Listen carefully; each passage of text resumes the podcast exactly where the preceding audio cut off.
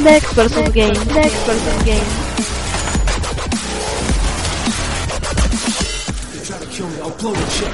Initializing surgical subroutines. Extraction complete. There are loved ones in the glory whose dear form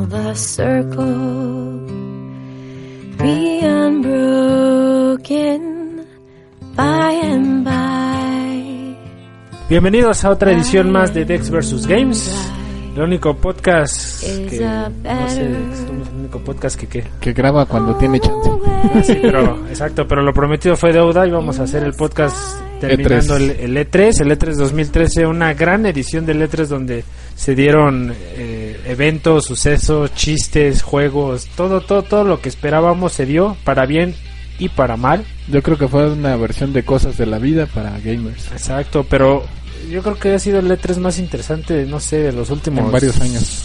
Yo creo que sí, yo creo que desde creo que, se presentó la generación años. pasada Sí, ha sido el E3 más interesante.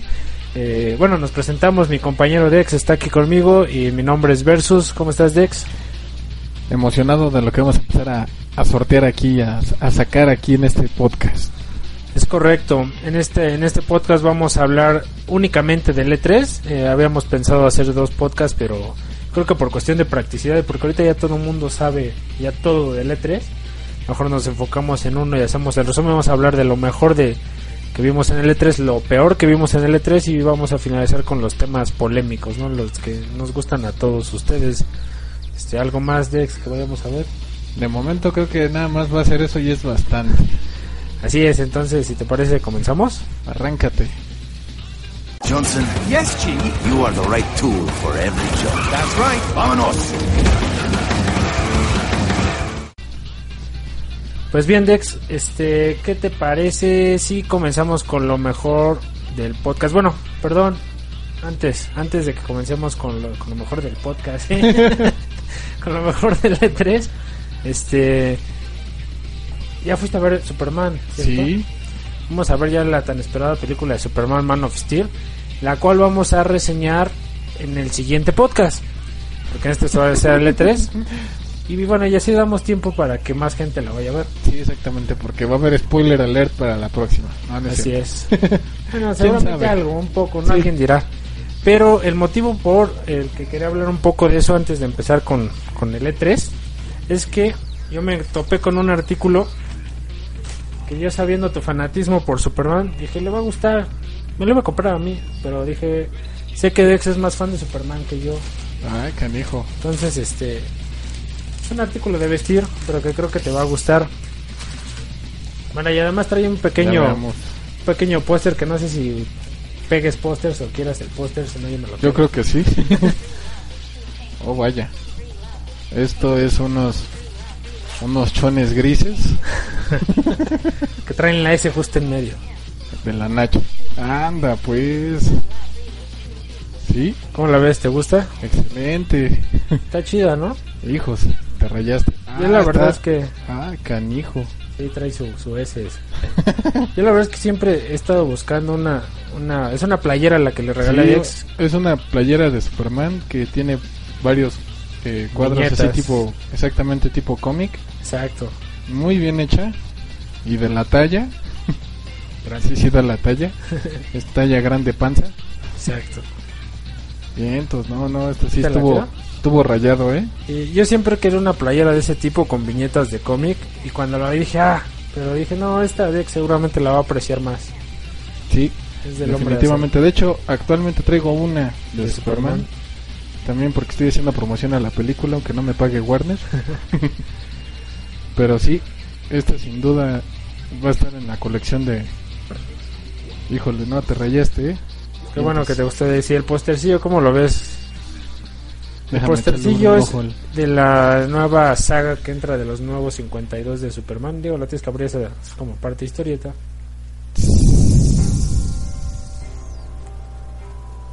Está bueno, ¿no? Hijo, sí. Ya hasta me dieron ganas de leer el cómic. Está bueno, está bueno. De... Mientras, no, este también se va a póster. Hay que enmarcar este.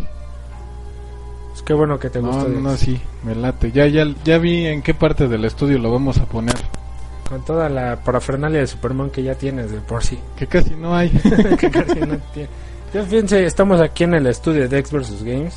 Y así a reojo nada más. Creo que tiene más de 10 figuras de Superman desde quién sabe qué año.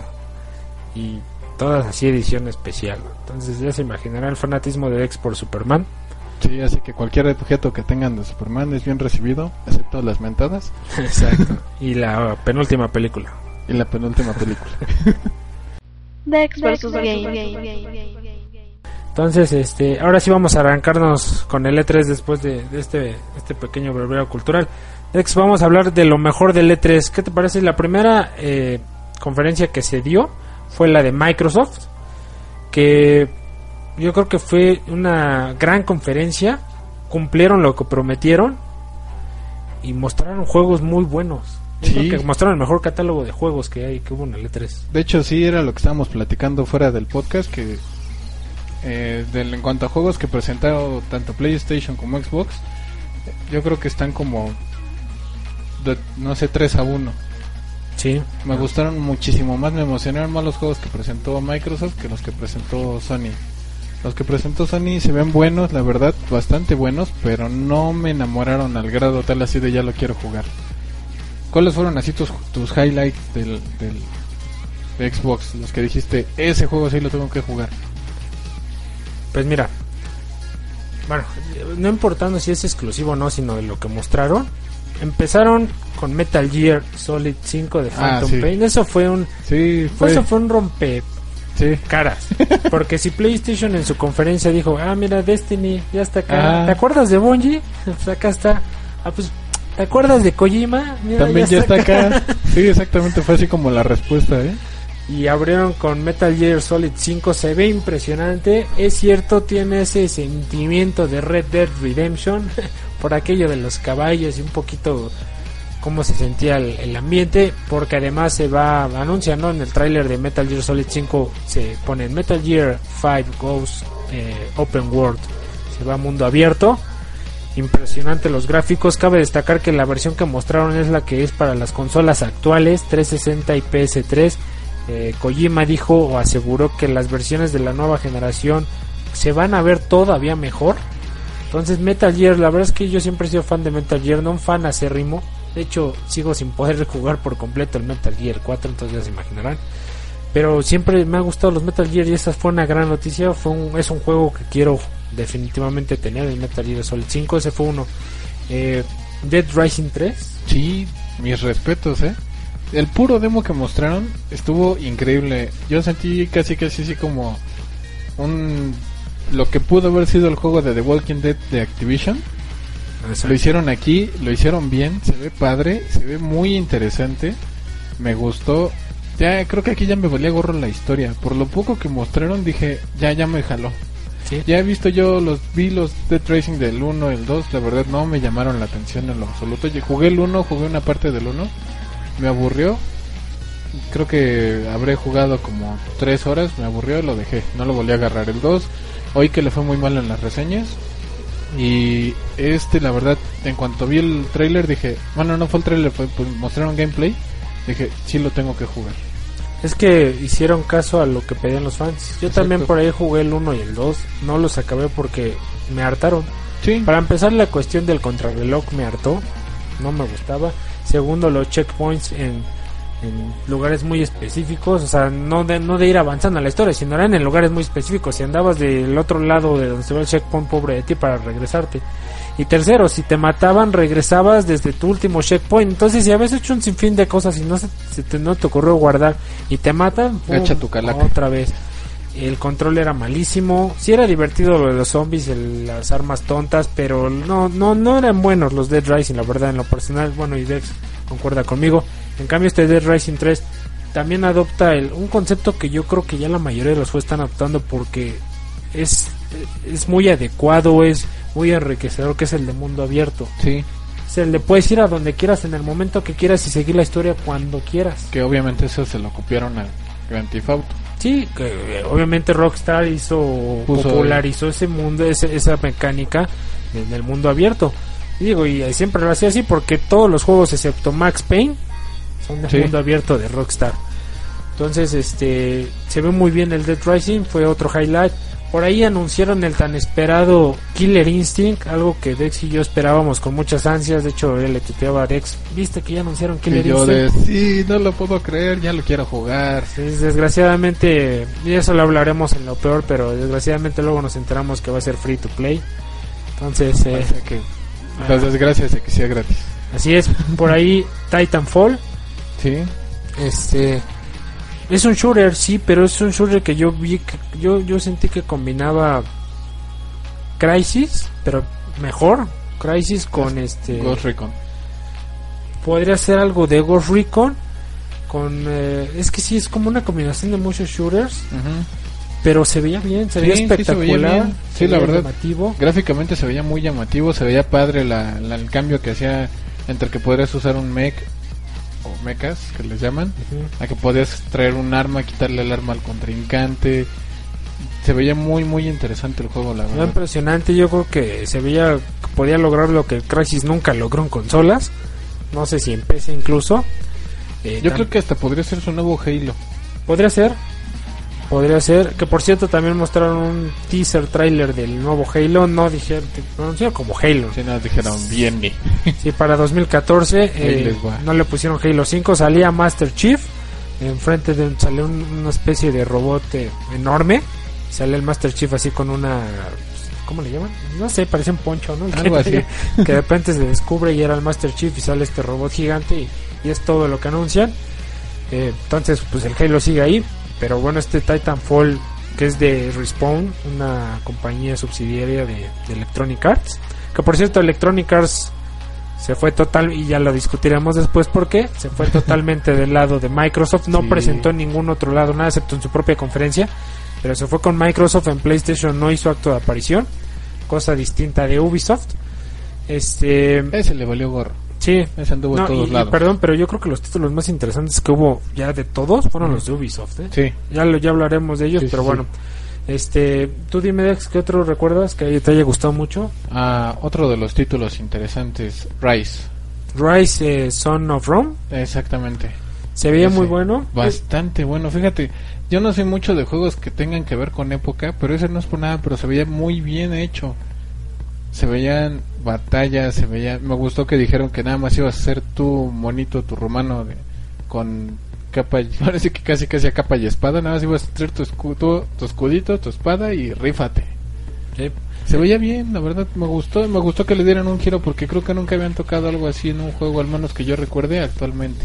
Sí, el asunto con ese juego, y, y se ve muy bien, sí es cierto, pero me queda un poco de duda, es que ese juego, no sé si recuerdes, estaba, se mostró anteriormente y estaba hecho para Kinect Sí, y se iba a manejar con comandos de voz. sí.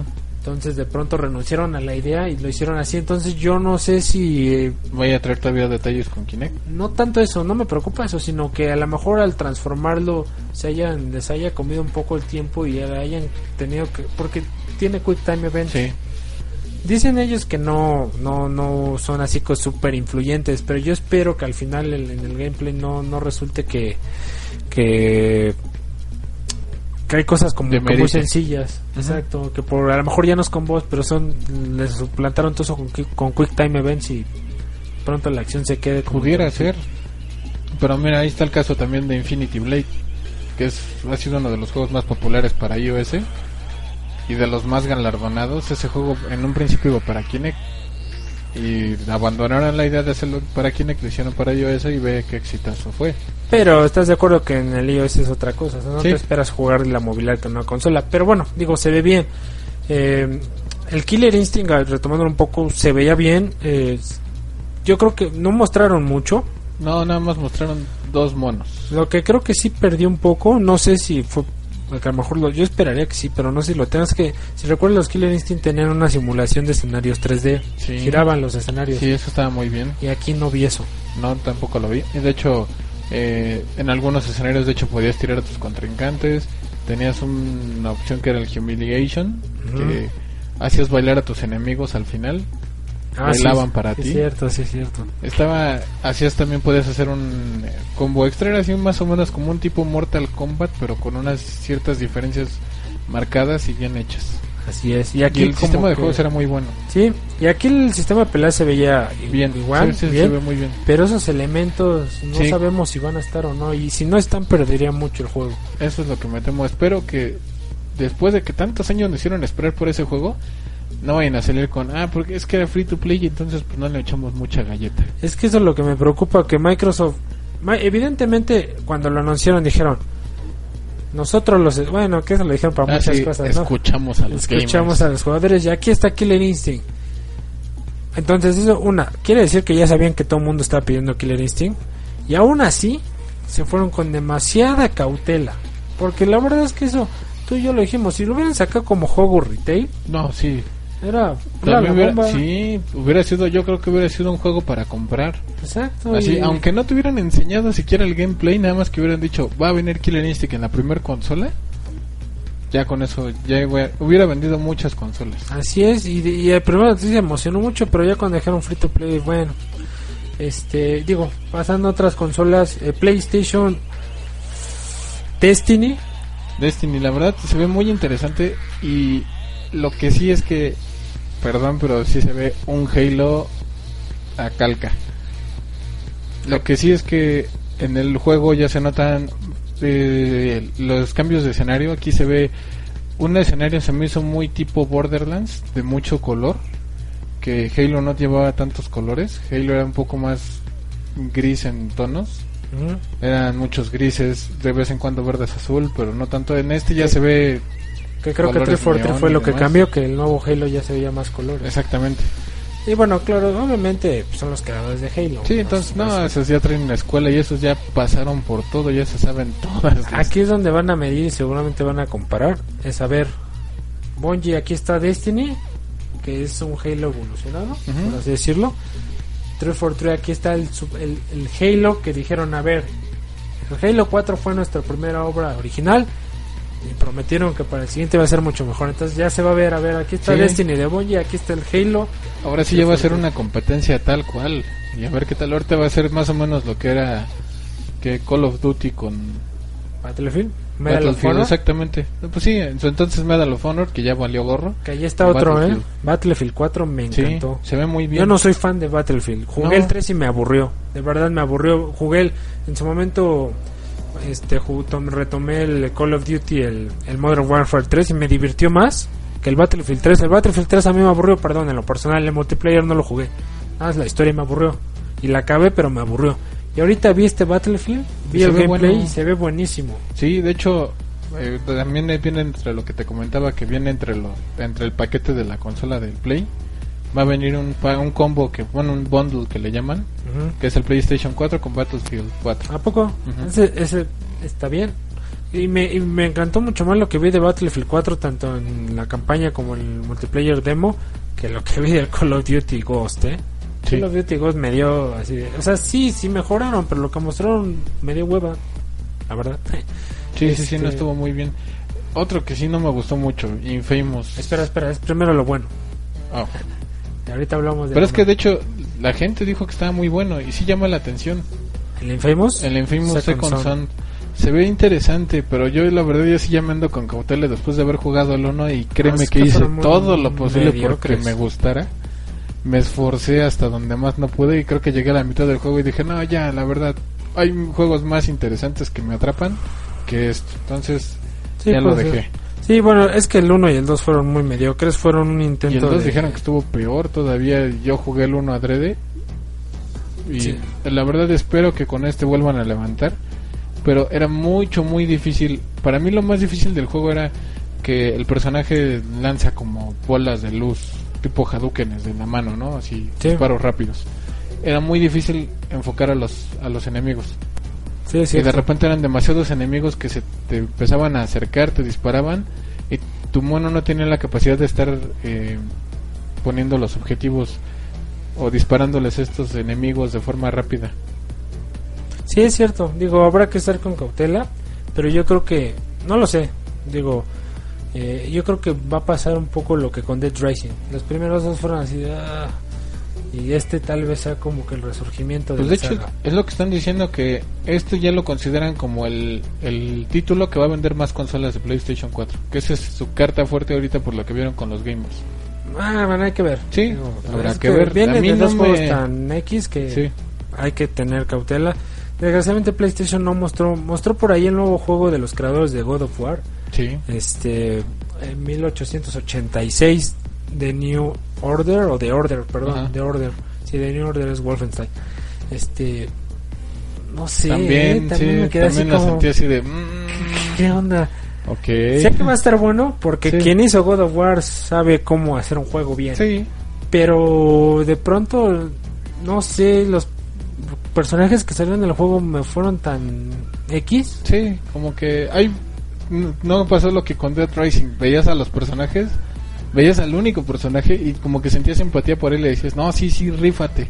Y en este los veías y decías, sí o sea como que no no entendías así no sé se me hizo raro pero ey, eh, para que veas ahí es al revés ahí les doy el beneficio de la duda mucho más porque sé que hacen un gran trabajo Sí. sé que son los creadores de God of War entonces ahí está eh, mostraron el, el tráiler de Mad Max Ah, sí. los creadores de Ese- Just Cause Hijos, yo ese sí le traigo muchas ganas. Habrá que rentar la película otra vez, ¿no? Sí.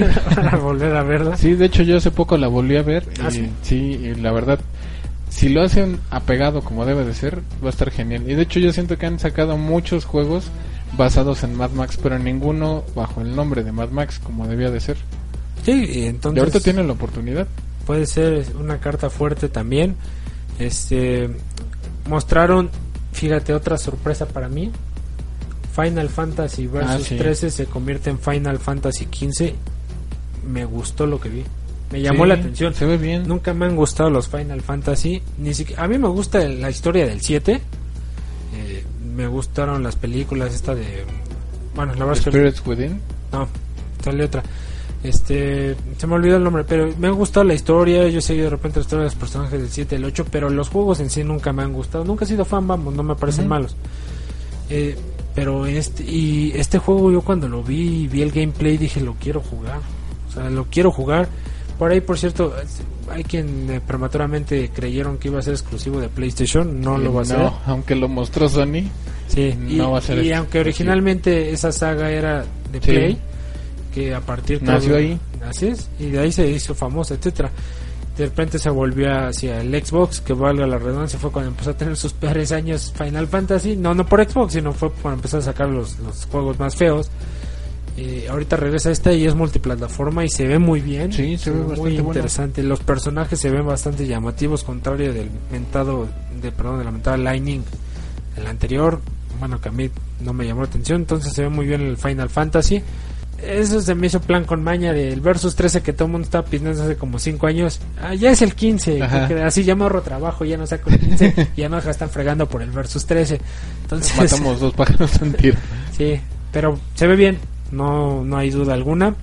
Eh, ¿Algún otro juego que recuerdes de memorable? De Sony NAC. ¿Cómo lo viste? No, a mí Se me hace a mí se me hizo el nuevo Little la Big idea, Planet. sí, exactamente es, es eso, es, es lo es lo que es ahorita el nuevo Little Big Planet. Me gustó nada más una cosa que viene ya en el juego que dije, bueno, esto ya viene con todo viene de la mano con las nuevas características de PlayStation 4 y es que el, na- el juego de NAC, como ya muchos de ustedes tal vez hayan visto, tiene es una bolita nada más como de energía que conforme va rompiendo cosas se va haciendo más grande y más grande y más grande porque las adopta. ¿Y ¿Sabes a qué me recordó también a los Pikmin? Ándale, más o menos por ahí va. Pero sí, más o menos. Pero bueno, Por ahí va la idea. Eh, estuvieron diciendo en la conferencia del E3 que una de las cosas que va a traer este juego es que de lo, lo principal de NAC es las piezas, entonces va a haber piezas especiales. Y esas piezas las vas a encontrar en cofres. Cuando tú encuentres un cofrecito y digas, ay, mira, me encontré este cofre, pum, saco la pieza. En cuanto tú recibas la pieza, te va a aparecer directamente en tu PlayStation 4. Ah, mira, de tu lista de cuates, Sutano, Fulano y Perengano ya también encontraron la pieza. Y aparte encontraron la pieza tal, tal, tal y tal. Eso se me hace padre porque ya viene la parte de, ah, mira, esos encontraron, o fulanito encontró la pieza tal y yo no sé dónde está. Entonces tú ya le puedes decir, oye, ayúdame porque en esta parte yo nunca encontré la pieza. Es que mira, los juegos, al igual que Little Big Planet, son juegos que son buenos, son entretenidos, pero no llaman la atención. O sea, no llaman la atención al grado de, ah, Ah, sí, sí, de... son de esos son- que si por alguna razón ¿Te lo topas? te lo topas, Bien. órale, pero no son de los que te van a vender consola, obviamente. No, es que yo creo que sí está, bueno, tal vez venda consolas, pero para otro público. Bueno, puede ser, no sé, yo me, o sea, sí lo veo bien porque también son un estudio que sabe hacer las cosas bien. Pero son de esos juegos que dices, ah, si me lo encuentro, pues órale, pero así como para ir por él. Sí. No. Que hablando de eso y volviendo un poquito, perdón por romper el ritmo de a lo Microsoft, ¿te acuerdas? ¿Viste Project Spark? Sí. ¿Cómo lo viste? Porque a mí se me hizo como la contrapropuesta de ese tipo, Ándale, más o menos por ahí va. Algo así sentí. donde creas, puedes crear mundos, juegos, eh, tus personajes, y los puedes crear a un nivel de detalle impresionante. Sí, aunque no está muy ampliado el catálogo, de que punto te pone de enemigos, hay tres en el demo que pusieron. Aún así se ve interesante porque tú haces tu juego. Sí, y fue es como una mezcla yo creo que de Knack y de Little Big Planet, Ah, pero con otro estilo. Exacto. Y, se ve y suena bien. Se ve interesante. Yo creo que a la gente que ha usado el Scribble Nuts Unlimited, más o menos también por ahí anda. Trae también Ah. esos elementos. Y se ve interesante también el juego, pero de hecho, a mi gusto yo creo que puede que jale más que el NAC.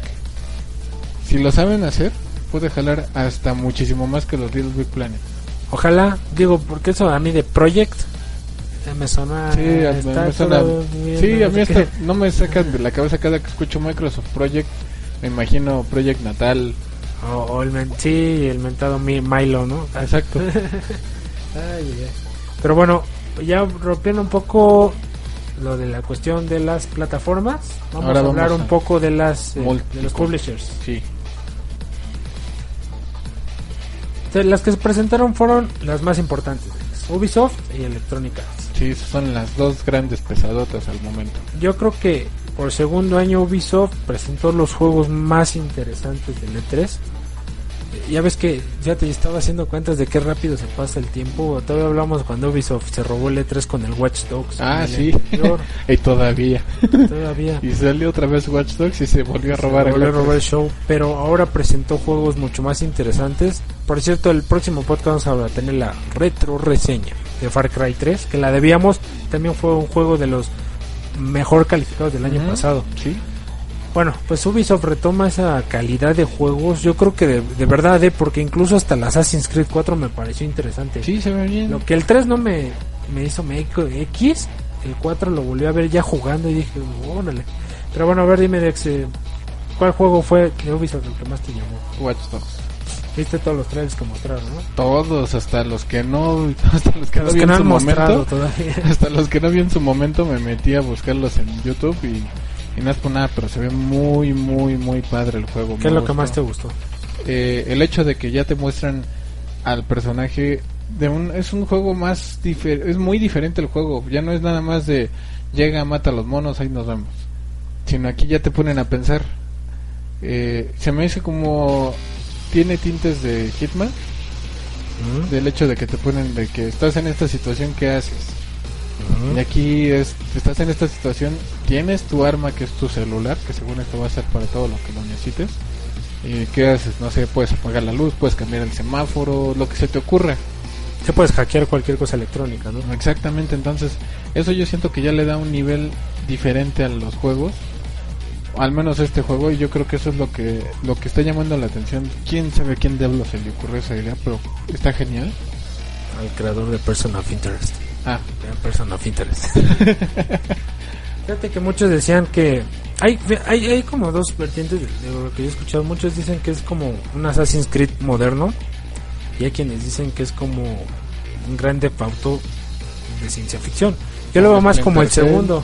Sí, eh, bueno, es que tiene varios elementos, pero yo lo veo más como una competencia fuerte para Grand Theft Auto. sí con otra temática totalmente distinta, pero es mundo abierto.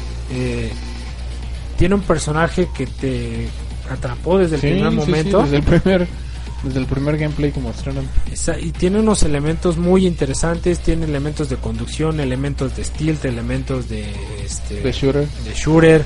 Eh, tiene por su par de armas son como unos bastones, tiene tipo como bastones de casi macanas por así decirlo, pero unos bastones muy interesantes como los que podría usar este eh, Nightwing o, o Robin, incluso bueno, Robin usa un, usa un bastón, pero donde Pero ya está efectivamente- viejito. Exacto.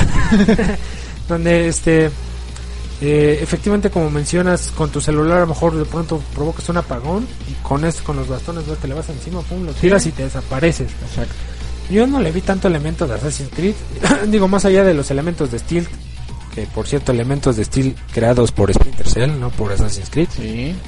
este muy interesante, el ambiente se ve increíble, esperamos que, que la- el tamaño de la ciudad sea bastante grande sin exagerar, que no tenga coleccionables tontos, porque eso es- y eso lo hablaré en Far Cry 3, de pronto es lo que Ubisoft le da. Ubisoft está haciendo muy buenos juegos, pero en lo que es la cuestión de los coleccionables, híjoles, yo creo que alguien les paga por decir, ponles mil coleccionables tontos que no sirven para nada, para un logro. Oh, muy pesados, pero eh, por ahí también mencionaron mucho tiempo que, que hay elementos que van a afectar el juego, la ciudad, de lo que tú hagas. Entonces se ve, se ve tremendamente interesante, Dex. Sí, sí, sí. Llama mucho la atención ese. Y de hecho es mi apuesta fuerte. Yo creo que si hubieran hecho algún deal de, ¿sabes qué? Hazme este juego exclusivo para Xbox o para el PlayStation 4, yo creo que ese sí los hubiera hecho vender consolas a lo bruto. Y si hay un deal con PlayStation 4, Sí. vienen 60 minutos más de juego extra en PlayStation. Sí, eh, ok. Dex me muestra un mensaje que le mandé hace como tres horas. Este, eh, sí, se ve muy bueno. Y obviamente, eh, por ahí esos deals con PlayStation se mantienen interesantes. No así como que wow, pero por lo menos más interesantes que los de el DLC temporal para Xbox. Que por Sí, Va a cierto, salir antes. que por cierto, Electronic Arts y DICE hicieron la misma jalada que Activision. DLC temporalmente eh, exclusivo para Xbox. Ay, así fue, no puede ser posible. Contrario a lo que hace PlayStation de, ah no, misiones exclusivas para ti. Exacto. No temporal, son No, no, no, exclusivas es- para ti.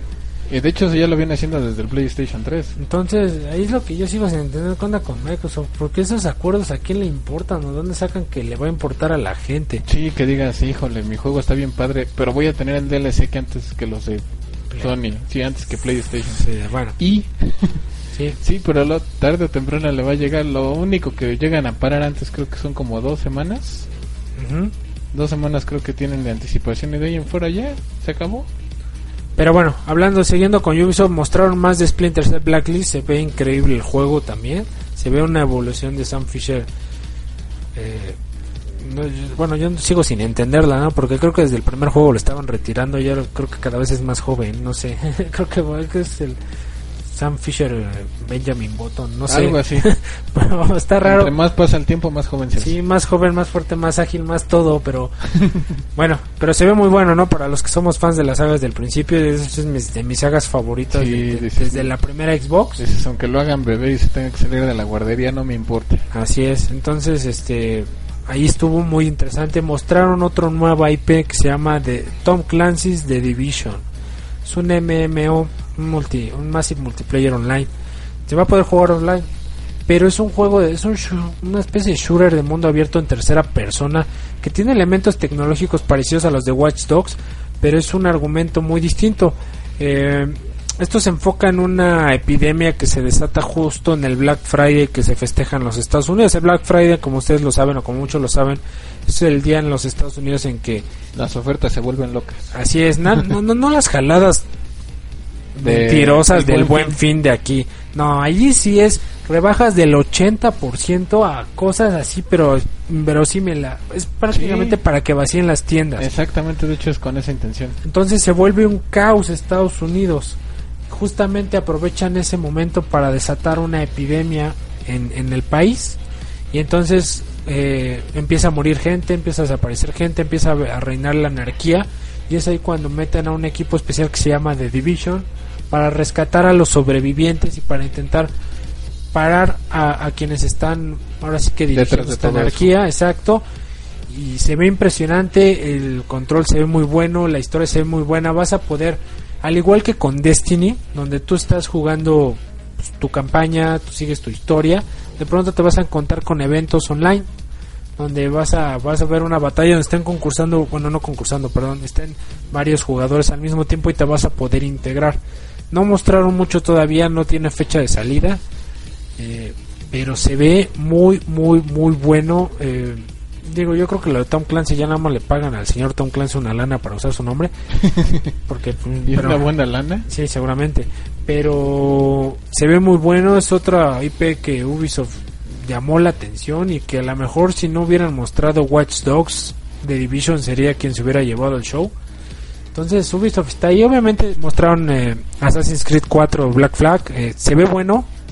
Yo lo vi y cuando lo vi dije, comentaron la dinámica, se ve, se ve, se ve padre, se juega, se ve que se juega chido. Y ya mostraron Rayman Legends para Xbox 360 y, y PlayStation, ¿no? Que se ve bueno y es un juego de plataforma que ha tenido muchas premiaciones y se ve chido, pero pero Assassin's Creed ya está tan anunciado que, Que de hecho, por cierto, ahí estaba viendo una noticia en la mañana que dicen que ya tiene Ubisoft, aparte de los que ya mostró, está trabajando en otros tres títulos de Assassin's Creed. sí, de hecho va a haber nuevo juego para PS Vita, ¿no? Exacto. la continuación de Liberation. Este, pero bueno, ahí está con Ubisoft Electronic Arts. Lo que pasa es que Electronic Arts mostró creo que lo mejor con Xbox, entonces difícilmente puedes ver algo, Mostró Plantas contra Zombies 2. Juego que esperábamos mucho, pero Sí, y otro. me el- sorprendió el Garden Warfare, Sí, ese es otro. que utilizaron la propaganda de Battlefield, anunciarlo, pero con, con, plantas contra zombies. Va a ser un shooter en tercera persona, un shooter mezcla de Defense de Tower. Se ve muy divertido. Sí, sí, sí, la verdad se ve bien. Y me gusta que le den el giro de, ok, va a ser un shooter, pero ya no vas a ver al fulano con pistola, sino va a ser una planta matando a un zombie. Sí, que por ahí dicen que también vas a poder jugar como zombie. Y va a haber diferentes clases de zombies, al igual que de plantas. Se ve muy bueno, el, Sí, el, el- el- el entorno se ve muy padre. Se ve divertido, se ve una opción muy buena, que todo era lo que todos pensamos iba a ser Plantas contra Zombies 2. Pero no, hubo, ahí va a haber un Plantas contra Zombies 2 de momento exclusivo para iOS en su lanzamiento. Y ahorita este que otro. Por cierto va a ser free to play también. sí, eso me, eso me temía.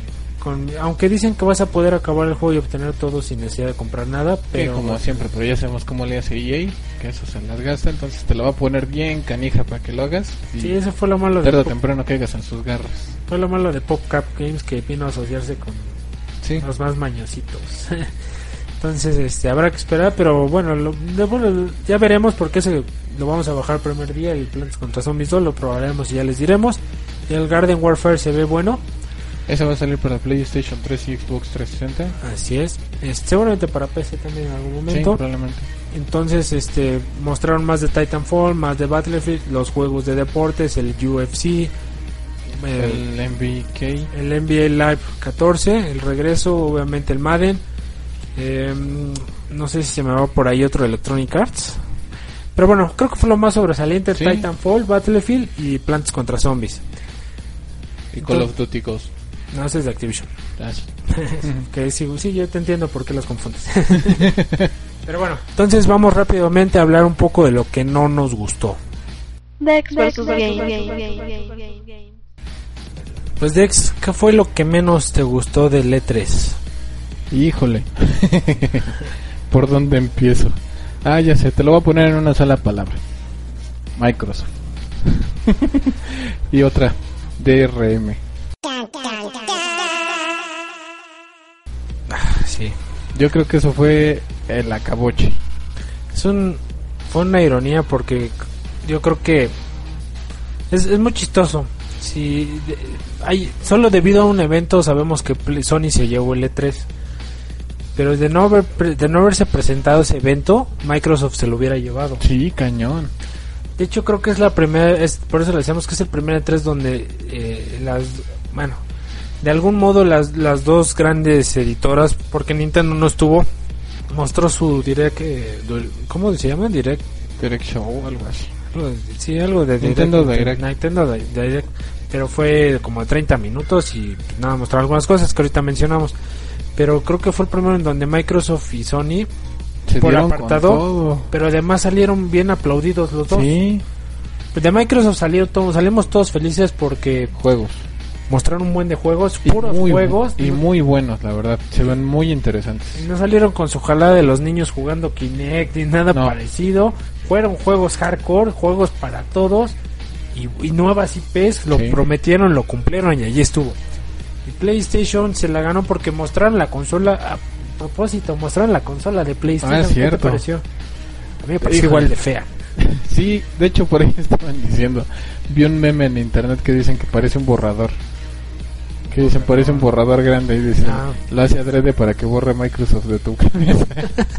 Sí, la verdad es que es que sí está, Está raro, es que es, un- es lo mismo que la de Microsoft, nada más que de la mitad, toda, es como si la partieran a la mitad y la deslizaran ligeramente hacia atrás. Exacto, porque es menos grande, menos grande hacia arriba, pero es, es larga hacia atrás, es Sí, profunda. es profunda. Y fíjate que sacaron una foto donde compararon el tamaño de todas las Ah, consolas. sí, sí lo vi. Y, Y aún sí. así está más grande el Xbox One. Sí, yo, yo la verdad, yo no había, yo pensé que está más chica. Yo también no lo había dimensionado tanto hasta que vi esa foto. Sí, Está más grande que la primera Xbox 360 que salió y a lo alto. La ventaja que, tiene- que le vi al PC4 fue una, efectivamente, lo que le pesa es la profundidad, pero creo que la profundidad te estorba menos que hacia arriba o que hacia Los lados. los lados. Eso fue bueno, o sea, fue una buena decisión.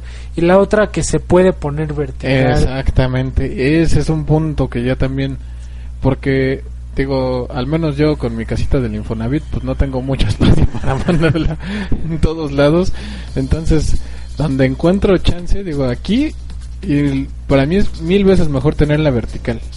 Sí, cosa que el, el no, el PS3 se puede poner vertical, ¿sí? Ok. Este, aunque bueno, yo raro el caso, creo que la Xbox es la que siempre veo Sí, vertical, sí. pero el PS3 no. Pero este se puede poner vertical, entonces mostraron la consola está fea, pero bueno, fue lo de menos. Sí, Este, digo, la belleza no importa en ese caso, ya lo único que quieres es, y por ahí también habías, vimos el video que te mostré de, de cómo hubiera sido en el, la presentación del E3 del NES. Ah, sí. Digo, ¿a quién le importaba cuando tenías tu Nintendo que, ay, vienen colores extremadamente grises? ¡Wow! Y tiene unas rayas para que se vea más futurista. Y vean, tiene una tapita al frente. O sea, sí, o sea, al final de cuentas lo que te interesa es el aparato. También tú cuando compras un reproductor de Blu-ray, si te dicen este es más rápido, jala mejor y trae, es smart, si te dicen el otro pues, está más bonito, pues yo creo que si está en el mismo precio me llevo el smart. Sí, puede ser. Y aquí es más o menos lo que buscas, ¿no? Una consola que sea funcional, lejos de que esté bonito. Así es. Ya que esté bonito, no, pues es, es, es como Sí, con las mujeres. eso- Ya es un plus. Sí, sí, sí. sí. ok. Sí, eh, de hecho, este. El, por cierto, mostraron también un nuevo diseño de Xbox 360. Sí, Que lo hicieron ad hoc con el- la Xbox que One. yo no lo veo muy a, mí me, parecido. a mí me gusta más el Xbox eh, el S, sí. el que tenemos actualmente. Ese está, muy, ese está bonito. Sí, cierto, está ese muy bonito, la verdad. Eh, yo creo que por eso pesó tanto el diseño de la nueva Xbox. Pero el, el nuevo, se mostró un nuevo diseño de Xbox 360 que en Estados Unidos ya está a la venta. No sabemos aquí en México. Seguramente para Navidad. No, bueno, quién sabe. Yo espero que antes, ¿eh? Sí, porque la Xbox One Si llega no, en se van noviembre. a canibalizar entre ellos mismos. Que llega que el 21 de noviembre la Xbox. Dijeron más o menos. ¿no? Un 19 o 21, algo así. Este, pero bueno. A precio de... ¿Qué eran? 8500. 8,499. Sí, bueno, 8500. Y a los primeros que aporten van a tener su Xbox One Day One. Sí, como le están metiendo como cosillas al. Pero bueno. Con un logro y un control. Sí. Ahí vamos, empezamos ya con lo feo. No, nosotros no alcanzamos a hacer un podcast cuando eh, Microsoft anunció las malas noticias. Sí. Las anunció vía mensaje papelito, donde confirmaron lo que todos nos temíamos. El Xbox va a necesitar conexión, y perdón, pero para mí es permanente a Internet, porque te va a pedir conectarte cada 24 horas para chequear, aunque no juegues online, tiene que chequearte. Sí, aunque no tengas Gold, tiene que estar haciendo revisiones. Sí. Que por ahí dijeron que van a hacer revisiones pequeñitas de kilobytes, pero aún así, Tienes que tener internet. si no tienes internet, si te lo cortan por X motivos, si se va la luz y en ese momento tenía que checar y ya se iban a cumplir tus 24 horas, pelas. Así es. Y el otro, confirmaron lo de los juegos usados. No van a cobrar por los juegos usados. Pero el sistema de me doy de alta, me doy de baja y tengo que tener a un amigo, a quien se lo dé, tiene que tener 30 días mínimo en mi lista de amigos. Y este y además si los publishers deciden poner más DRM, pues más se le va a poner y además nada más lo vas a poder prestar a un solo amigo y o sea, Sí, en Emil complicaron el préstamo de juego, que por Pero cierto salió un video gag de PlayStation. A ver, pues, cuéntanos, ¿cómo es ese video? Un video donde nada más dicen después de que y fue justo, salió justamente después de la Sí, presentación de PlayStation hacían. A ver, a ver, ¿qué más hacen? Sí. Y nada más dicen cómo compartir un juego en PlayStation 4 y nada más también a dos ejecutivos de Sony donde agarra uno, tiene un juego, voltea y le dice, "Toma" y el otro, "Gracias."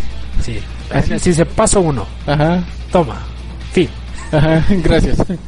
Eso es todo. Sí, es, eh, se burlaron y se burlaron yo creo que de manera muy efectiva. Sí, lo supieron hacer bien. Porque, por Dios, Microsoft lo complicó cañón. O sea, Y es independientemente... que yo creo que, ¿sabes qué es lo más, lo, lo más feo del caso? Que ellos se complicaron para un grado tal que ni siquiera sabían en qué estaban metiendo. Yo creo que ya no supieron cómo resolverlo. No, porque no, yo siento que no vieron todo lo que iba a conllevar. Ellos nada más vieron venta de juegos usados, así de fácil.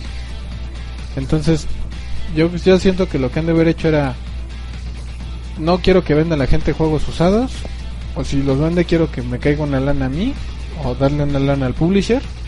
Entonces, no pensaron en el hecho de, bueno, ¿y qué pasa si, si tú te lo quieres prestar a tu hermano o a tu primo? Ah, bueno. O si se lo quieres prestar a tu cuate. Ah, bueno. O si lo rentas. Ah, bueno. O si se lo regalas. O si yo ya acabé un juego y se lo quiero regalar a Versus y digo, ¿sabes qué? Ya, ya ya no lo juego. Toma, te lo regalo. ¿Qué se hace en esos casos? Y, y ahí yo creo que fue donde empezaron los problemas que dijeron, ah, canijos, es cierto, eso no lo habíamos considerado. Pero que por cierto sí metieron una especie de solución para compensar. Sí, para todo le pusieron a encontrar solución, pero salió después, no salió en el momento Ah, que lo anunciaron. Y yo creo que por lo mismo de que no habían pensado en todas esas esas partes. Así es. Eh, digo, compensaron en el sentido de que en una consola con una membresía Gold basta. Sí. Ya no cada miembro va a tener que tener una Gold. Una sola sirve para hasta 10 miembros de la familia. Y van a poder jugar en cualquier consola de esa familia, de 10. Van a poder jugar el mismo juego hasta 10 miembros en cualquier consola. Sí.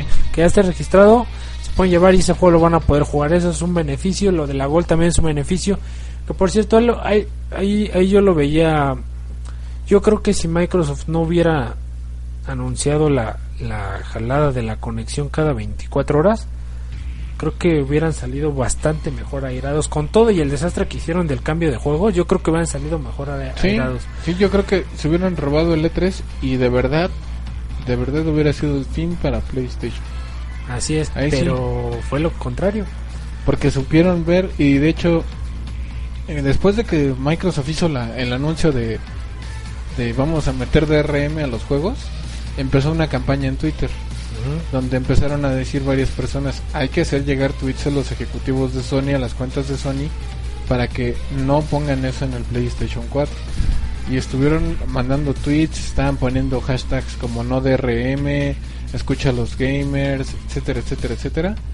Y yo creo que en verdad ha de haber sido una cantidad tal que recibieron, que yo creo que sí algún impacto debieron de haber tenido, porque por mucho que hayan pensado en algún momento meter DRMs, para ellos hubiera sido más, hubiera sido más sencillo, como por lo que comentábamos también de EA, que EA se metió con todas las canicas con Microsoft por lo mismo del DRM, que ellos adoran el DRM y entre y más que por eso dijeron que ellos ya no iban a meterlo. Ajá, Sí. sí. porque Microsoft ya lo hizo, Sí, gracias. dijeron, ya, ya este ya se encargó, ya va a tomar el gomazo por mí, ya para qué.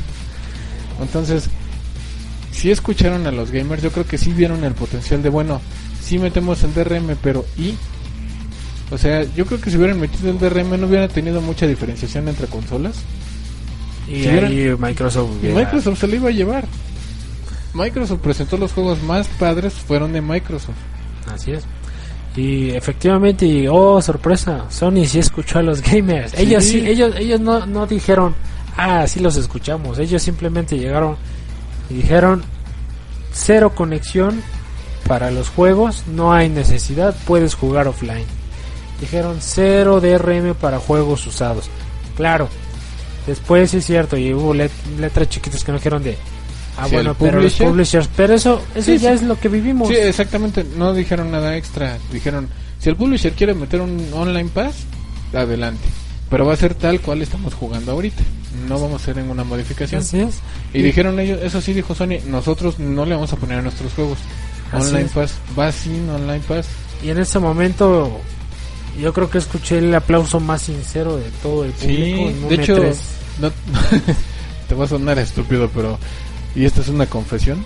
Cuando vi eso, en serio que hasta me pusieron chinita la piel, dije, no manches, dije, qué guamazo en la cara.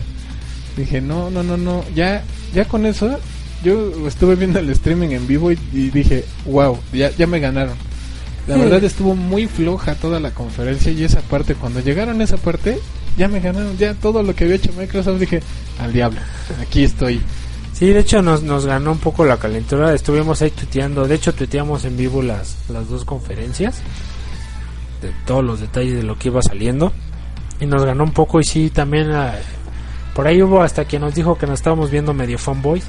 Porque sí pusimos Sí. que le metimos el clavo, el- le metieron el último clavo al ataúd de Microsoft. Y es que la verdad en el momento, toda la prensa, todo mundo era lo que quería oír. Y fue lo que hicieron. Fue cero DRM, vas a seguir tu, tu experiencia como hasta ahorita. Sí es cierto, al final mencionaron, por ejemplo, que ya para jugar online van a estar PS, PSN Plus. A los que jugamos Xbox nos da igual porque ya lo hemos vivido lo- toda sí, la vida. Así ya, ya vienen de esa escuela. Y, y a los que jugaban PlayStation les pega un poco más, pero hay una pequeña diferencia, que bueno, eso es otra cosa que Microsoft sí va a hacer, pero hay una pequeña diferencia. Todos los jugadores de PSN Plus o los que tienen este el Plus en PlayStation les regalan un montón de juegos a Sí. cada rato. Cada 15 días sale un juego. Que fue lo mismo que está poniendo ahorita Que Microsoft. Microsoft ya que va a hacer también eso. Dijeron, pues el otro da, pues yo también doy y pues ya estamos tablas ahí. Así es. Y que Sony se dio mismo. cuenta de que ya no podían estar dando gratis todo eso y tenían que Sí. meterle algo porque ya no podían con eso. Lo habíamos platicado, seguramente en algún podcast lo dijimos. Sony está absorbiendo un montón de, de costo de infraestructura para que los jugadores jueguen, valga la Y para que se vayan a su consola. Así Porque la verdad, en juegos en línea, Microsoft tenía la infraestructura mil veces mejor que cualquiera. Microsoft de entrada en Xbox tenía la opción de que podías chatear con otra persona en línea y Sony no lo tenía. Y de hecho, aunque tú estuvieras jugando un juego y tu cuata tuviera otro juego, podías estar chateando con esa persona. Y Sony no, no sabía bien meter eso todavía. Tuvo muchos problemas. De hecho, ya todos sabemos del problema que tuvieron con su tienda online. O sea, fueron broncas tras broncas tras broncas que yo creo que haberla, haber cobrado en ese entonces hubiera sido una bronquísima mayor porque de plano la gente se les va. Así Pero es. supieron aguantar, tuvieron que aguantar mucho, mucho el, el golpe. estar aguantando de, está bien, no no podemos este, hacer esto ahorita porque se nos vienen encima y se nos caen las ventas. Y lo hicieron bien. Yo creo que ahorita ya más bien invirtieron en la infraestructura. Digo, aún va a estar pesado lo de Microsoft porque ya ves que ellos sí dijeron ten- vamos a tener 300 mil servidores para Sí. soportar todo. No, Sony no habló de nada de eso, habrá que ver. Pero obviamente ya al cobrar ya Sí, ya tiene, un, ya donde agarrarse. Entonces habrá que ver eso. Ojalá eh, la interfaz se veía mil veces mejor que la de PlayStation 3. Sí, más entendible, pero aún así sigue teniendo mejor interfaz eh, Xbox. Sí, bueno, mil veces y mostró eh, el multitasking Xbox. PlayStation no lo mostró. Pero se supone que lo va a tener. Sí, también lo va Que a por tener. cierto mostró su- igual lo que habíamos dicho.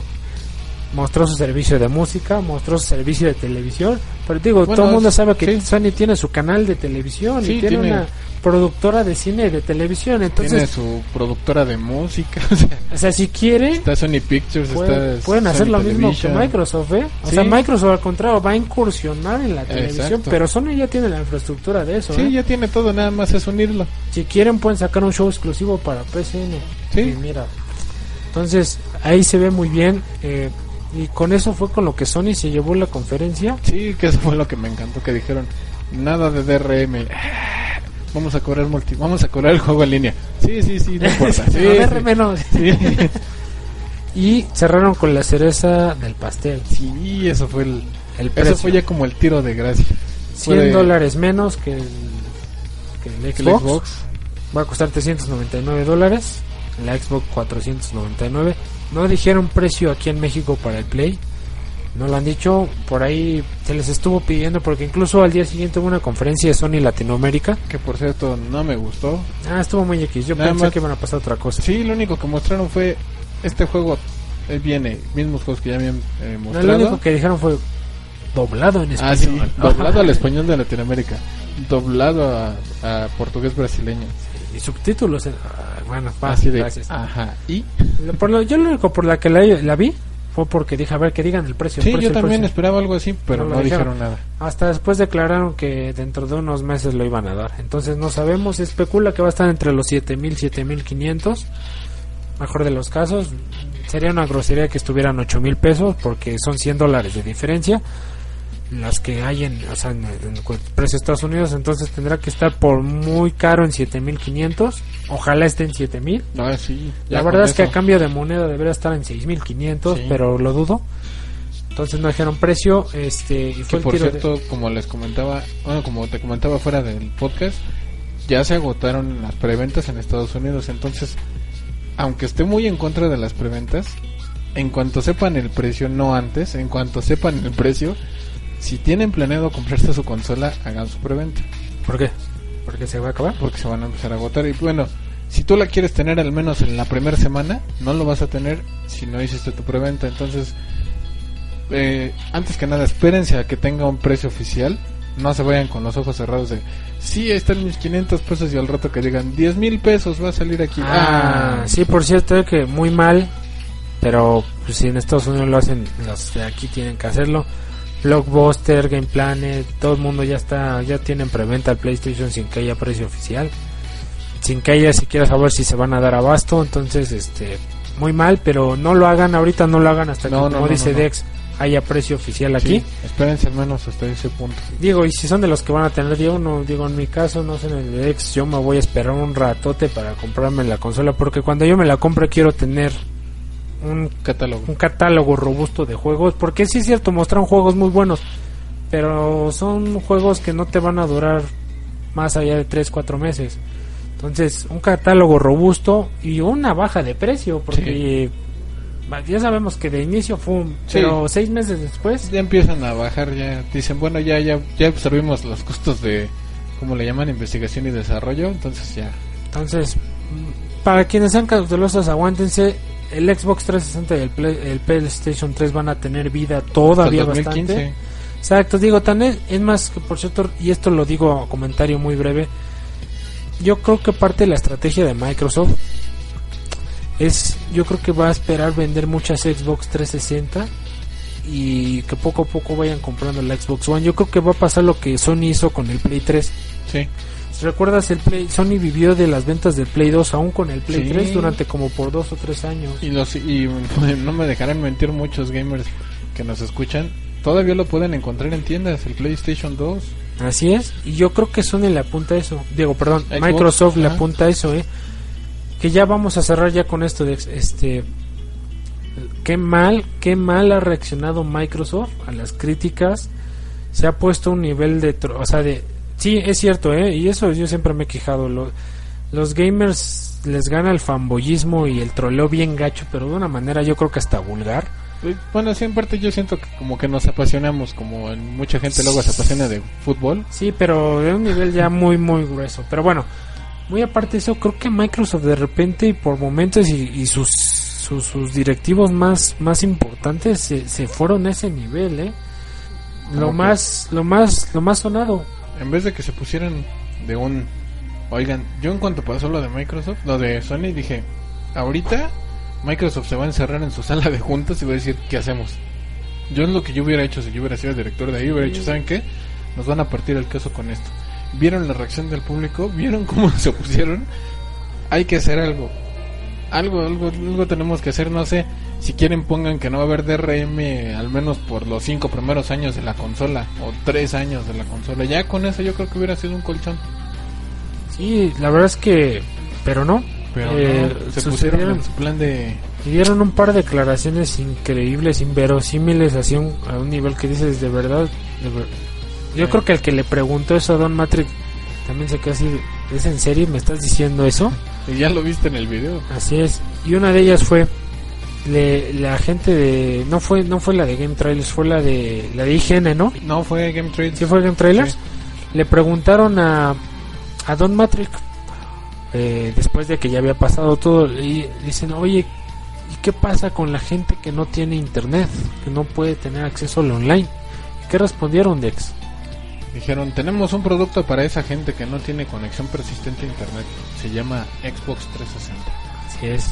Y fue cuando el- la persona que en la entrevista le dice, o sea, tú estás sugiriendo, o sea, todavía le pregunta, le vuelve a confirmar, tú estás sugiriendo que la gente que no tenga internet se quede con su 360. Pues sí, si así lo quieren, si no tienen conexión. Yo cuando escuché eso, yo me quedé así de, ¿eh? con la boca abierta. Y yo fue, y hasta lo tuiteé también de, ojalá y, y la persona esta que la entrevistó o, o posteriormente en alguna entrevista alguien le hubiera dicho, pues no, ¿sabes qué? Si no tengo internet, pero mira, me puedo comprar el PlayStation 4.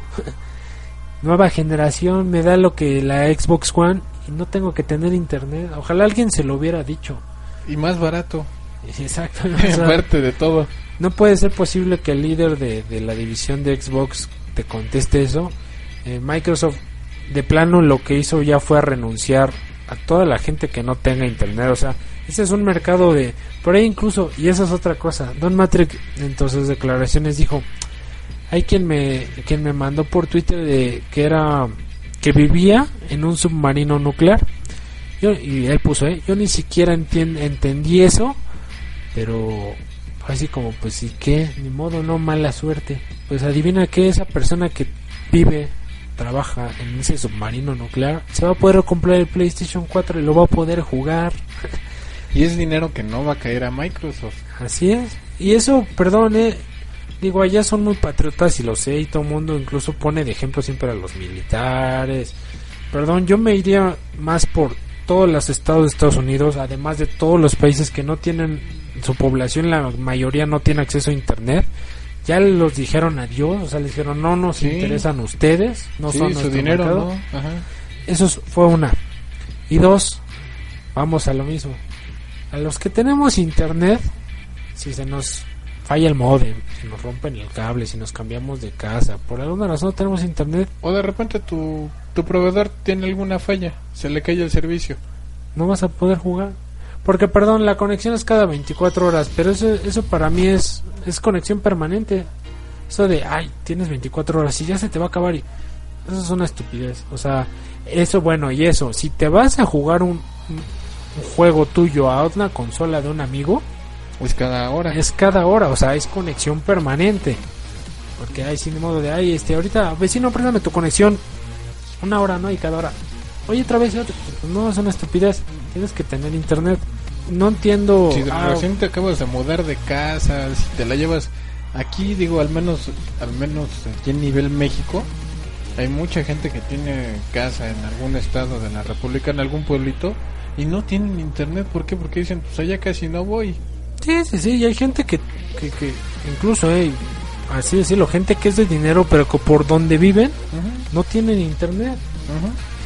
No van a poder jugar Xbox, no lo van a comprar. Nadie va a comprar una consola que no te deje jugar sin Para que la tengas ahí sentada nada más. Así es, entonces renunciaron a eso, sí. Yo siento en ese aspecto que ahí les hicieron lo que hace siete años hizo Sony. Sony hace siete años lo que hizo fue sale Xbox, sale esto, trae tanta belleza, está bonita y tenía un precio más bajo. Al año sale el PlayStation 3 y sale excelente, tremendo, choncho, hace muchas más cosas que Xbox y sale con un precio más caro. Y de hecho, en muchos años se les consideró que el PlayStation 3 era como la consola de la Elite. Sí. Como que la gente de Varo tenía PlayStation 3. Aquí llegó a estar en 12 mil pesos. Exactamente. 3. Ahorita ya bajó tremendamente de precio, yo creo que porque se dieron cuenta de su error. Pero estuvo fue así como la consola para la gente pudiente. Y ahorita están dando la vuelta a la moneda. Es que Ahorita te digo que la Xbox es la consola para la gente pudiente. No, pudiente y además, o sea, se están invirtiendo los papeles bien Sí. cañón, ¿eh? Yo no sé, Sony corrigió y Microsoft se creció, yo creo. Sí, digo, tienen unas ventas exorbitantes allá en Estados Unidos. El mercado creo que tienen es casi del entre el 70-80% en Estados Unidos. Han de haber dicho, pues, ¿qué me va a hacer? ¿no? O sea, a final de cuentas, que pierda que 10-20% de mi mercado. Pero yo creo que eso es eso es lo que ellos creen. Yo creo que lo que van a perder es mucho más porque volvemos. Ahorita, y siendo honestos, muchos tenemos conexión a internet en nuestras casas. Tanto que por eso están descargando este podcast. Así digo, sí, exacto. Pero una cosa es que tú lo tengas y, y como Sony te diga, sí lo tienes, pero si quieres conectarte, conéctate. No es de te vas a tener que conectar porque si no no te va a dejar jugar. Si te- yo creo que todavía si Microsoft lo hubiera manejado por el hecho de, ¿sabes qué? Cada que te conectas a internet, vamos a checar. Así de simple. Sí, la verdad. Cada es- que te así, no te, no te fuerza que lo tengas cada 24 horas.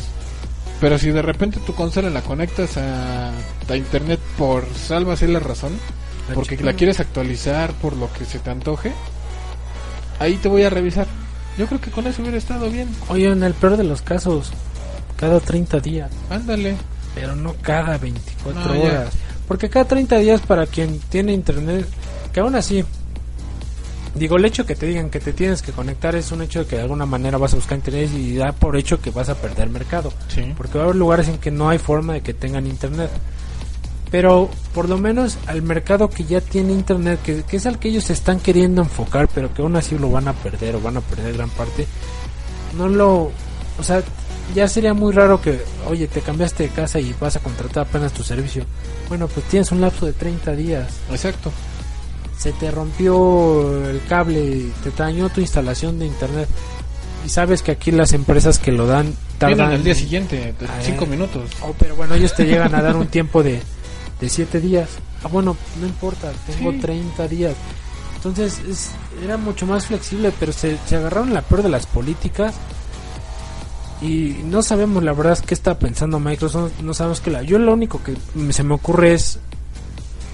Están apuntando a vivir de ventas del 360 a nuevos mercados y que la gente lo siga comprando y que eventualmente vayan comprando la Xbox porque a lo mejor a mí se me sigue llamando la atención la Xbox One como sistema y como juegos Sí. y lo que ofrece Sí, sí, sí. pero lo único que va a provocar es primero de seguir con esta política todavía no sabemos si en algún momento va a haber Microsoft y al final Sí, la regué y Cambia hay las que cosas. hay que pero para mí sería me voy a comprar mi Play la verdad es que si esta política se queda así intocable así como está yo a lo que voy con todo el dolor de mi corazón yo no no es que sea Xbox eh. Xboxer o fanboy de Xbox siempre me han gustado las dos consolas pero yo me decidí por la Xbox porque bueno es la consola que me convenció en el online y los títulos que Ahí me gustan ahí están. Exacto. También, si quieres jugar en línea. exacto y, y tú sabes que soy fan de los logros con todo el dolor de mi corazón, pues mis logros se van a ir al demonio porque me voy a pasar al play, donde se van a pasar los trofeos también, pero yo no tengo trofeos. Este, pero pues, me voy a comprar el play y eventualmente cuando la Xbox baje de precio la One, me la compraré, Sí, pero mi consola principal va a ser el play. exacto. Ya nada más sería para comprar juegos Los exclusivos. exclusivos, efectivamente. que más o menos es lo que yo tuve así. Aquí el, el Xbox y el PlayStation 4. El, Play, el perdón, 3. Que bueno, Dex tiene cartera para todas las consolas, entonces. sí, pero por todas las retro. Nah, pero- tienes todas, no te hagas, güey. Pero bueno, bueno, menos el güey. Pero sí, fue más o menos lo que hice yo. Yo, de hecho, al comprar el PlayStation 3, lo compré yo buscando un Blu-ray. Y dije, pues voy a traer un Blu-ray y ya viene así como extra. Y dije, pues va. Y ya había bajado de precio. Tremendamente, ya estaba como a la mitad de cuando salió. Pero aún así las, la alcanzaste a disfrutar bastante. Sí, y, y eh, jugué muchos juegos exclusivos que la verdad mis respetos que me hubiera perdido de ellos de no haberla tenido. Pero para mí no deja de ser una como consola de elite actualmente. A la nueva que viene, yo creo como dices, invirtieron los papeles. ahí mi consola principal sería un PlayStation 4 y eh, tal vez en un futuro yo me igual haga lo que tú y, me compro un Xbox, pero ya nada más lo usaría para los juegos explosivos. Para cualquier juego multiplataforma me quedo con mi consola que no tiene broncas con los DRMs porque yo también compro juegos usados. Y así tengo yo varios juegos que por algún motivo digo, ah, pues es que este le traigo ganas. Y créeme que hasta hubo, pon tú, eh, por ponerte un ejemplo, uno que tengo aquí, que estoy viendo, el God of War Origins. Ese no lo encontré nuevo. Lo estuve buscando en, en varias tiendas y en varios lugares y en su momento cuando yo lo estuve buscando no estaba nuevo. Lo tuve que conseguir semi nuevo. Sí, y fue, pa- Y fue otra forma más de conseguir un juego. así es. Y me salió al mismo precio que si hubiera sido nuevo, pero lo conseguí. Pues sí, así está la situación, Dex. Este, vámonos ya dos minutos para conclusiones, ¿parece? Viene. Este, pues conclusiones, Dex. eh, estuvo muy bueno el E3, se presentaron grandes juegos, eh, grandes características de ambas consolas, muy parecidas en muchas cosas. Viene Blu-ray, vienen todos los juegos, van a salir en digital y en retail al mismo tiempo. En 4K también. eh, compatibles para 4K las dos consolas. Y 3D también. 3D, este eh, lo que yo les había dicho, esta es la preparación para que la siguiente, yo no creo que la siguiente generación de consolas ya haya juegos físicos, No, yo tampoco. eh, y está bien, Sí. Ahí sigue habiendo gran diferencia con lo de la conexión de 24 horas de Xbox con que los juegos ya se dan digitales, eh, sigue siendo algo muy distinto.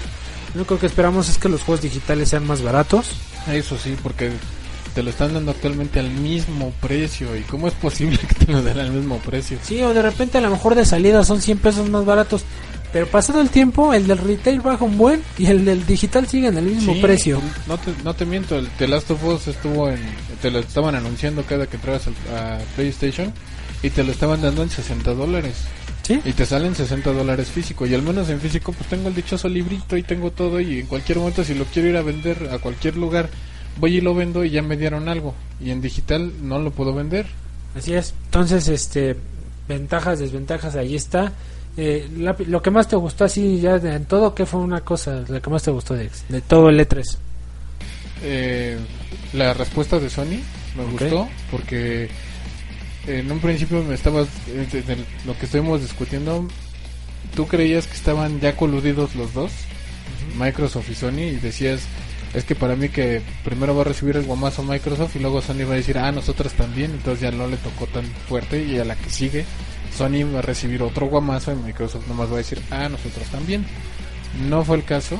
Sí hay una competencia y eso está muy bien. Sí. siempre es muy sana una competencia. Eso me gustó mucho. Y el hecho de los juegos que mostraron se ven muy muy muy interesantes la verdad. Los gráficos que pues es lo que viene más cambiante en cuestión de, de los nuevos juegos los gráficos que ya se ven mucho mejores. Pero me está gustando el hecho de que sí se sí se está escuchando al mercado no sea una imposición de yo quiero que se haga así y punto ahorita Sony se va a echar a la soga a muchos publishers como decías EA Mm. Pero por otro lado tiene Ubisoft. pero por el otro lado tiene Ubisoft y tiene a todos los gamers que quiere que no quieren DRM Sí, yo me quedo con Ubisoft. eh, creo que presentó los dos juegos más interesantes, aunque uno ya lo habíamos visto. Pero yo creo que presentó los mejores juegos Ubisoft ah, que me gustan a mí. Digo, habrá quien esté con Electronic Arts. También presentó muy buenos juegos Electronic Arts. Lo que más me gustó fue Ubisoft. Efectivamente, lo de la respuesta de Sony, cómo se las ganó. eh, yo lo dije, ¿eh? y también lo sostengo.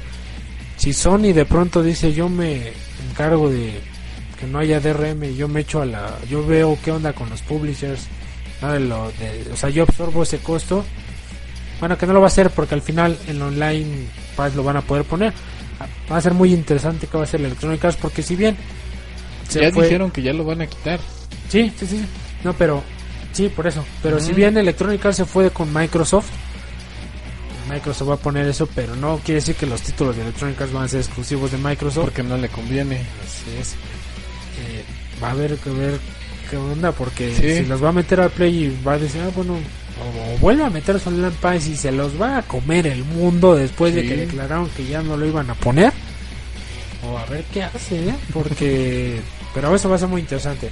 Entonces, pues hasta aquí llegamos en esta edición de que seguro nos faltó información, pero no podemos alargarnos tanto. Y ahorita sí, aunque ustedes no lo crean, siempre traemos un pequeño guion. Ahorita no hubo guion, ahorita sí fue todo de a cómo nos fuimos acordando. Pero Y- creo que lo hicimos bastante ordenado. Sí, y- Porque si nos hubiéramos ido punto por punto, nos Sí, no, nos íbamos a colgar horrores, entonces también en parte fue por eso. pero ya vamos a empezar a retomar la, la, la programación eh, habitual. Sí, pero Entonces- como ustedes sabrán, un E3 es otra cosa. sí, todos los eventos, ¿no? Viene Tokyo Game Show más adelante. Veremos porque eso otra vez. Aunque hay Microsoft, como no pega en Japón, Sí, pero se supone y que no. ahorita ya quiere entrar en ese mercado. Sí, Habrá que ver si hay algo ahí. Generalmente Sony se roba el show en Sony y Nintendo. Eh, faltó hablar un poco de Nintendo, pero bueno, ya, ya- seguro en el otro podcast lo tocamos un poco. Entonces, este, pues un placer, Dex. igualmente Nos estamos leyendo, perdón, escuchando. leyendo, oyendo, escuchando, porque también aceptamos críticas. Sí, el, el próximo podcast. eh, y nos pueden encontrar en Twitter. Ah, cierto, en Twitter rápidamente en eh, arroba Dex versus Games y en correo de x versus gmail.com Saludos, los mandamos en el próximo podcast, ahorita no tuvimos cómo. Este, y próximo podcast eh, hablamos de Man of Steel, la película. Far Cry 3. Far, Far Cry 3, algunas noticias, algo de Nintendo. Y a ver qué sale, ¿no? Sí, como siempre algo saldrá. Entonces, hasta la próxima.